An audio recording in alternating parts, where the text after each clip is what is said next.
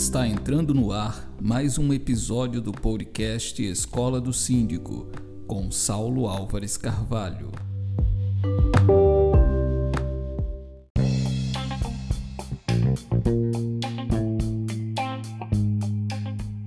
Olá, tudo bom com você? Estamos iniciando mais um episódio do podcast da Escola do Síndico. Quem fala com você aqui é Saulo Álvares Carvalho. Eu sou advogado condominialista e professor de Direito e Gestão Condominial aqui na Escola do Síndico. Fico muito feliz em ter você acompanhando esse episódio aqui.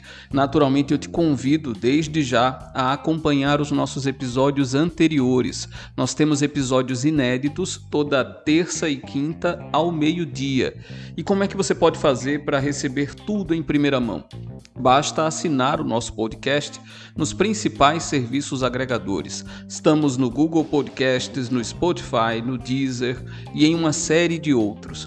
Você vai lá, assina de maneira totalmente gratuita e aí você passa a receber as notificações sempre que a gente trouxer algo novo. É muito importante que você faça isso certo? E eu te convido a maratonar, como eu já falei. Acompanha todos os episódios. São episódios bem curtos, 10, no máximo 15 minutos, para trazer aquela informação relevante para você, para que você possa aplicar isso de imediato. E eu tenho um outro convite a te fazer, que é para acompanhar o nosso catálogo de cursos da Escola do Síndico.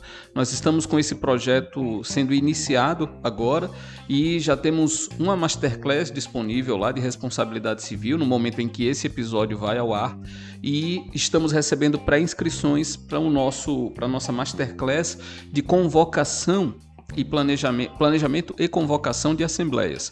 Também é um material muito especial que está sendo elaborado e aí você pode fazer a sua pré-inscrição, porque assim que for lançado, você recebe em primeira mão, garante logo a sua participação e é, quem sabe até pode ter condições especiais. Né? É algo que a gente está trabalhando aqui para oferecer para essa galera que se interessa de antemão.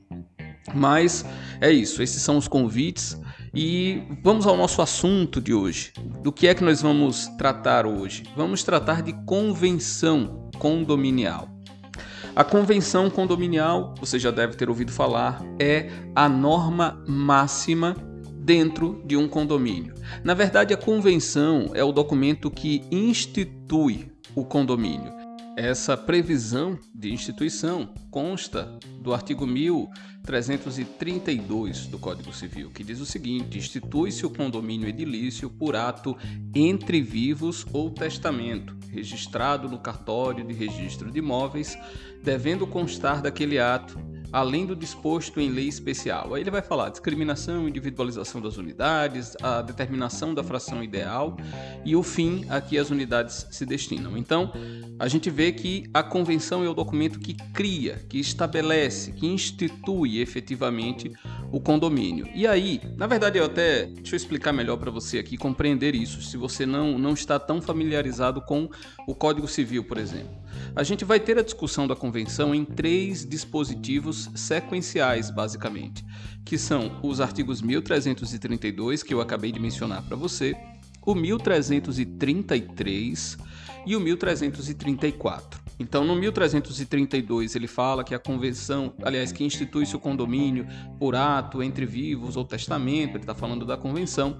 E aí, no 1333, ele coloca que quando dois terços das frações ideais assinam, subscrevem é, aquele documento, ele passa a ter força obrigatória interna perante os titulares de direito sobre as unidades ainda que não tenha havido registro, porque essa é uma outra discussão que a gente não vai trabalhar nesse episódio aqui, mas que gera dúvida. Será que a convenção obrigatoriamente tem que estar registrada? Não tem que estar registrada? Isso vale também para outros documentos do condomínio. É, legalmente falando, não há obrigatoriedade. Quando aquele documento ele é utilizado no plano interno, ele interessa apenas aos condôminos. Agora, quando esse documento vai ser apresentado perante terceiros que não residem no condomínio, óbvio, é extremamente recomendável que você faça o registro. Aliás, a boa prática condominial recomenda que de tudo se faça registro. A questão é, naquela discussão técnica, é obrigatório, não é obrigatório? Não, obrigatório não é, mas é absolutamente recomendável que se faça isso. Mas, como não é o nosso objeto nesse episódio aqui, nós vamos avançar. O 1334, que na verdade é o que nós vamos dedicar mais atenção aqui, é o dispositivo que trata das, é, dos requisitos da convenção. O que é que toda convenção condominial deve ter no mínimo? Isso a gente vai ver no 1334. Mas vamos voltar um pouquinho para entender o conceito de convenção. Eu gosto muito da obra do professor Arnaldo Rizar, e aí ele coloca uma discussão na sua obra de condomínios e incorporações relacionada ao que seria a convenção condominial. A convenção ela é um ato normativo, ela tem uma força de lei, digamos assim, ou é um contrato celebrado entre particulares? Bom, é, o, o, conceito aqui ele chega, o conceito que eu mais defendo é que na verdade a convenção ela traria um pouco dos dois elementos. Ela tem status, ela tem um caráter de ato normativo, porque ela estabelece ali regras, ela estabelece condutas dentro do condomínio, mas ao mesmo tempo ela é ela traz consigo aspectos contratuais porque ela é negociada, ela é trabalhada por todos os particulares ali envolvidos. Então você traria um pouco disso. Agora, obviamente, apesar de ela ter um caráter de certa forma ato, de ato normativo, né? apesar de ela trazer consigo essa característica, jamais, jamais a convenção condominial deve se, se impor ou se opor ao que diz a lei a convenção condominial ela deve estar em consonância com todo o ordenamento jurídico pátrio. Todas as leis que regem aqui o nosso país, as relações civis, a convenção condominial precisa estar em consonância com tudo isso. A partir do momento em que houver divergência, óbvio, vai prevalecer, vai prevalecer a lei. E aí o professor Rizardo, ele traz inclusive um conceito do Pedro Elias Avá que eu vou trazer aqui para você. O que é que ele coloca abrindo aspas? Havendo divergência entre a convenção e a lei, esta deverá haverá de prevalecer, já que não será válida a declaração unilateral ou coletiva de vontade contrariando comando legal maior.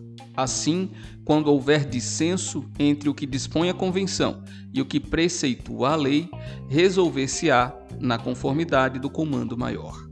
O que ele está dizendo aqui é quando houver divergência entre o texto da convenção e o texto da lei, prevalecerá em absoluto o texto da lei. E daí a importância de você manter a sua convenção condominial sempre bem atualizada. Daí a importância de você contar com uma assessoria técnica, uma assessoria jurídica para acompanhar, revisar e até mesmo sugerir alterações que serão levadas à Assembleia para discussão e tudo mais. Portanto, essa é a convenção, é o documento que institui o condomínio, é a lei maior dentro do condomínio, todos estão obrigados e obrigadas a cumpri-la, porque isso é o que a gente vê do 1333, né, quando ela é subscrita lá, independentemente do seu registro. Essa é a convenção. Mas agora eu quero trabalhar com você rapidinho quais são os elementos que essa convenção deve conter minimamente. E eu repito, minimamente, porque a sua convenção pode ir além. E eu até recomendo que em alguns casos você faça esse exercício criativo, se você puder, de trazer elementos inovadores para sua convenção, que não estão previstos no 1334 do Código Civil, não, não afrontam o ordenamento jurídico, é óbvio. Eu, eu recomendo sim você inove nesse sentido. Mas vamos lá. O artigo 1334 diz o seguinte: além das cláusulas referidas no artigo 1332 e das que os interessados houverem por bem estipular, a convenção determinará. Deixa eu fazer só uma pausa aqui com você, porque veja esse trecho aqui além das, daquelas do 1332 e daquelas que os interessados houverem por bem estipular. Na verdade, a própria lei coloca aquilo que eu acabei de dizer para você. Dentro da, da sua liberalidade, você pode trazer cláusulas inovadoras para sua convenção. Não precisa ser exatamente o que está ali no Código Civil. Você precisa entender a realidade do seu condomínio e trazer para o seu documento normas que satisfaçam os interesses da coletividade. Mas vamos seguir.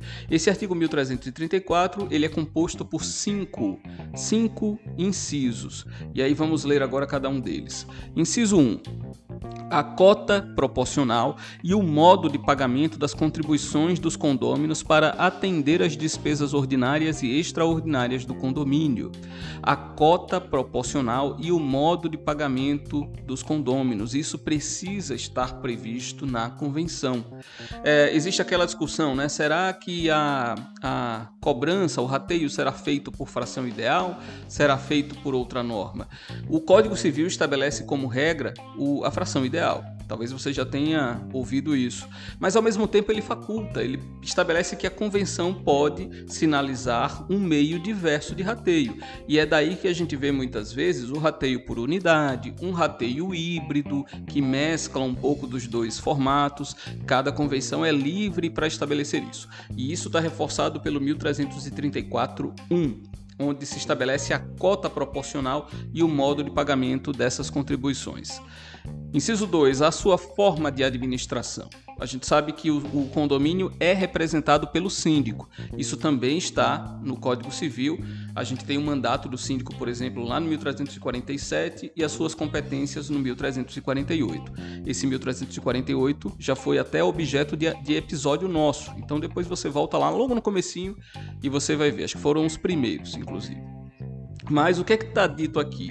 A convenção vai estabelecer a forma de administração. O síndico é obrigatório, sim, mas aí o condomínio pode trazer um conselho fiscal, que a gente sabe que não é obrigatório, ele é facultativo, a própria lei coloca assim mas pode trazer um conselho consultivo, pode trazer comissões de trabalho, pode trazer outros órgãos dentro da, da estrutura condominial para melhor atender a necessidade daquela coletividade.